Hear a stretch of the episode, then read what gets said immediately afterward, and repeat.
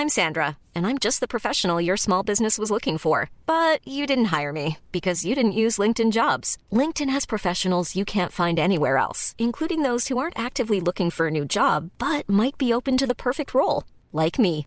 In a given month, over 70% of LinkedIn users don't visit other leading job sites. So if you're not looking on LinkedIn, you'll miss out on great candidates like Sandra. Start hiring professionals like a professional. Post your free job on linkedin.com/people today. Bonjour à toutes et à tous et bienvenue dans ce Morning Mood du mercredi 13 octobre. Il n'est pas tout à fait 6 heures du matin. J'espère que vous êtes en forme dans cette journée qui s'annonce. Alors, qui s'annonce euh, en tout cas, euh, qui s'annonce un petit peu tendue à partir de 14h, 14h30 avec l'inflation aux États-Unis. C'est surtout ce qui va être très important aujourd'hui. Alors oui, ce soir, on a également les minutes du FOMC. Vous savez, les minutes du FOMC, c'est le rapport euh, des pourquoi euh, est-ce que les membres du FOMC ont voté pour ou contre, que ce soit un tapering, que ce soit une remontée des taux, à quelle période, etc. etc. Et euh, du coup, on va avoir plus de précision pour euh, chacun des membres du FOMC. Que ce soit dans la large majorité ou dans la majorité, de savoir à quel moment est-ce qu'ils estiment que c'est intéressant de remonter, quelles sont leurs perspectives d'inflation déjà dans un premier temps, et à quel moment est-ce qu'ils ont l'intention de d'ajuster leur quantitative easing, à quel moment est-ce qu'ils ont l'intention de remonter ou de baisser les taux, en fonction de quels paramètres, est-ce qu'ils relèvent leurs prévisions d'inflation pour les années à venir, est-ce qu'ils les rebaissent, etc. etc. Et c'est en fonction de tout ça que les marchés prendront probablement une décision post-inflation. Donc il y a deux gros, gros événements. Euh, je pense pas, encore une fois, comme j'ai expliqué hier soir, je pense pas qu'il y ait un double effet qui se coule. Il peut, enfin en tout cas après le, chiffre de l'inflation à 14h30, mais il faudra quand même prêter mettre quand même des petites alertes dans la soirée, si jamais il y a peut-être un contre-pied ou peut-être il y a une grosse surprise dans les minutes du FOMC, ce que a priori ne sera pas le cas, mais il peut y avoir une surprise au niveau de l'inflation et donc le marché peut l'interpréter très violemment. Je vous rappelle que si inflation, tapering, euh, plutôt remontée du dollar américain, euh, plutôt baisse des indices, etc., etc. Et inversement, si l'inflation est un peu plus faible que prévu, quand bien même, quand bien même, le marché est préparé depuis des semaines et depuis des mois à ce que la Fed, à un moment donné, se dise, ok, bon là il y a inflation, euh, ça y est, on va commencer à réduire un peu la, la, voilure, on va commencer à resserrer notre politique monétaire, parce que sinon ça fait un petit peu too much entre guillemets, pour faire vraiment très simple et pour vulgariser. Globalement, ça nous donne sur des indices vraiment un début de semaine un petit peu larvé, plutôt sous pression baissière et encore et encore franchement si vous regardez le CAC oui on a une pression baissière et en même temps ça s'est pas non plus effondré plus que ça. D'ailleurs vous regardez le CAC on a fait 6005 on avait fait un guerre matin un gap baissier et puis finalement tout au long de la journée ça remontouillé remontouillé remontouillé d'ailleurs je fais une parenthèse nous avons SAP d'accord donc c'est le logiciel euh, groupe allemand spécialisé dans les logiciels d'entreprise, notamment dans ce qu'on appelle le cloud. Et il a SAP la plus grosse pondération et j'allais dire l'une des plus grosses pondérations, parce que c'est plus vraiment la grosse grosse pondération du DAX, parce que bah, elle a quand même bien souffert depuis début septembre et qu'il y a euh, qui la, rattrape notamment, mais SAP a relevé ses objectifs annuels donc, donc ça devrait plutôt l'aider à progresser un petit peu, quand bien même SAP a quand même bien morflé depuis le début du mois de septembre. Donc, je reviens concernant les indices. Moi, ce que je vais faire de manière très simple, je vous rappelle donc les gros gros niveaux, notamment en swing, qu'il va falloir passer, c'est les gros niveaux de la fin de semaine dernière. On en a parlé dimanche. Pour le moment, bah, ça passe pas. Vous avez bien vu que j'étais plutôt particulièrement acheteur sur ces gros niveaux weekly la semaine dernière qui ont d'ailleurs bien tenu. Et en même temps, à partir de vendredi la semaine dernière, sur ces gros niveaux daily, out, les deux objectifs ont été atteints, notamment sur ces stratégies d'achat, que ce soit sur les indices américains ou autres. Euh, et maintenant, c'est plus justement se mettre un petit peu en retrait en attendant qu'on ait un, petit euh, flux qui se mette en place. Alors, pour faire très simple, pour aujourd'hui, pour toute la journée, euh, pour moi, ça sera plutôt un achat si on pète les plus hauts d'hier, tout simplement donc ce soit sur les indices américains. Donc je vais placer en fait des alertes tout simplement sur l'ensemble des indices pour pouvoir placer des alertes à ces niveaux-là. Euh, si on pète ces, euh, ces plus hauts d'hier, ça voudrait dire qu'on pèterait du coup à la hausse la MM50 notamment horaire, qu'on pèterait à la hausse la MM20 daily. Donc ce qui serait déjà un premier signe positif que ces gros niveaux weekly tiennent sur les indices. Deuxième chose, et ça faut surtout pas l'écarter, c'est effectivement bah, les plus bas d'hier. Alors euh, ça sera plutôt les plus bas de la fin de la, deuxième partie de séance d'hier. Si on passe en dessous de ces niveaux-là, ce sera plutôt des stratégies vendeuses. Alors sur les, sur les indices européens, c'est un petit peu différent que sur les indices américains, puisque les indices européens viennent de beaucoup plus bas, alors que euh, les indices américains ont fait la séance quasiment à plat.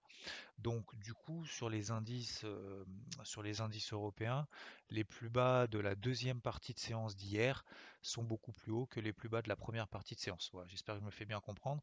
Mais du coup, déjà, si on passe sous les plus bas de la deuxième partie de séance, déjà ça donnera peut-être une, première indication baissière. Et de short peut-être aussi de, prise de position vendeuse plus offensive, mais aussi en termes de timing peut-être plus intéressante euh, que d'attendre la rupture vraiment des plus bas de 8-9 heures qu'on a réalisé hier. ok? Donc ça et surtout qu'en fait le, stop de protection du coup sera beaucoup plus euh, beaucoup plus serré. Voilà. Euh, je me reprendrai très probablement à deux reprises sur ces stratégies en partant encore une fois du principe, c'est une hypothèse de travail, je peux tout à fait me tromper mais c'est comme ça que je vais la jouer. C'est partant du principe qu'il n'y aura pas de double effet qui se coule au moment de l'inflation. Donc c'est-à-dire qu'il n'y aura pas de mèche, etc., etc. Et bien même il y en aura une, il y aura un stop de protection pour pouvoir le faire. D'habitude, je reste complètement out justement lorsqu'il y a des stats en attendant une demi-heure, une heure, deux heures, machin. Mais je pense pas que cette fois-ci il faille le faire parce qu'on viendrait du coup trop tard dans la mesure où depuis le début de la semaine les opportunités sont très faibles. Ok. Concernant le reste, on y reviendra euh, beaucoup plus tard de manière un petit peu plus, euh, un peu plus concrète et un peu plus comment dire, de, nouveaux plans de trading qu'on pourrait mettre en place, notamment sur, bah, que ce soit sur l'argent, l'or, mais encore une fois, vous l'avez dans le carnet de bord. tant qu'on ne pète pas les plus hauts pour le moment sur l'or, sur l'argent, on est simplement en phase de latérisation, on est déjà positionné à l'achat. On ne va pas renforcer avant l'inflation. L'eurodoll reste toujours sous pression baissière. Le taux à 10 ans aux États-Unis s'est un petit peu replié sous les 1,60. On est à 1,57%. Le pétrole est en train plutôt de faire des mèches haussières euh, maintenant que, alors c'est toujours la même chose hein, sur le pétrole, c'est quand on est à 80, tout le monde le voit à 100, et quand on est à 50, tout le monde le voit à 0. Donc euh, je pense qu'il faut être un petit peu mesuré aussi là-dessus. Mais oui, on est toujours effectivement dans des tendances haussières. On n'a toujours pas de breakout baissier daily qui, du coup, pour le moment, euh, n'enraye pas cette pression haussière qu'on a. Sur les cryptos, phase de latérisation, on a eu des belles réactions cette nuit. Euh, notamment en termes de trading sur des niveaux daily qui sont quand même intéressants. Euh, je pense par exemple à XTZ, c'est Tezos. Je pense à XVS. Euh, je pense à Cake aussi, j'en ai parlé dans le QG, on en a parlé dans le QG crypto hier soir. et donc pour le moment, c'est encore une fois, c'est en phase d'atterrissage, c'est pas grave, ça fait partie du cheminement, ça fait partie des tendances, ça fait partie du processus. Euh, les altcoins ne sont pas en train d'exploser, c'est pas parce que ça prend pas 20% dans la journée que ça baisse, non, c'est juste en phase de latérisation. Oui, ça baissouille un petit peu, il y en a qui baissent plus que d'autres. Voilà, ça dépend sur lesquels sur quel crypto est-ce qu'on est positionné par rapport à d'autres, quelle est notre exposition globale. Mais franchement, c'est pas négatif du tout, d'autant plus qu'on a fait quand même des belles mèches hier un peu sur cet ensemble de ce marché-là il va falloir relais. Donc je vous invite vraiment, au moins euh, si vous n'êtes pas déjà positionné en, trading, euh, à mettre quand même des grosses alertes sur les plus hauts qu'on a réalisés euh, hier, s'ils sont pas pétés comme sur par exemple XVS ou sur, sur Tezos. sur Tezos par exemple, si on n'est pas déjà positionné, se mettre vraiment une grosse alerte sur les 742, 750 parce que bah, ça signifierait tout simplement une belle réaction sur une MM20 daily avec une pente qui est largement ascendante. Voilà. Mais globalement, on est plutôt en phase de latérisation. Euh, il y a toujours des petits, euh, voilà, des, plus 4, euh, des moins 3, des plus 4, des moins 3, mais on n'est pas dans un flux majeur de marché pour le moment. Quand bien même faut s'en tenir prêt, s'y tenir prêt, parce que bah, tout le monde s'accorde à dire effectivement que bah, le Bitcoin, là, on a un afflux de liquidité qui est arrivé sur le Bitcoin. Après, ça va se transmettre sur le numéro 2, c'est-à-dire l'Ethereum. Et après, ça ira sur les altcoins. Voilà, ça c'est la logique générale. Moi, je préfère être aussi comme Saint Thomas. Bon, je, l'accepte, hein, pas de souci. Ok, c'est ce qui va se passer très probablement. Et tant mieux. Par contre, faut avoir aussi cette objectivité de reconnaître pour le moment c'est pas le cas. Donc ça sert à rien d'insister sur quelque chose pour le moment qui ne part pas. Regardez capitalisation totale et capitalisation totale 2 pour voir une vue d'ensemble un petit peu du marché.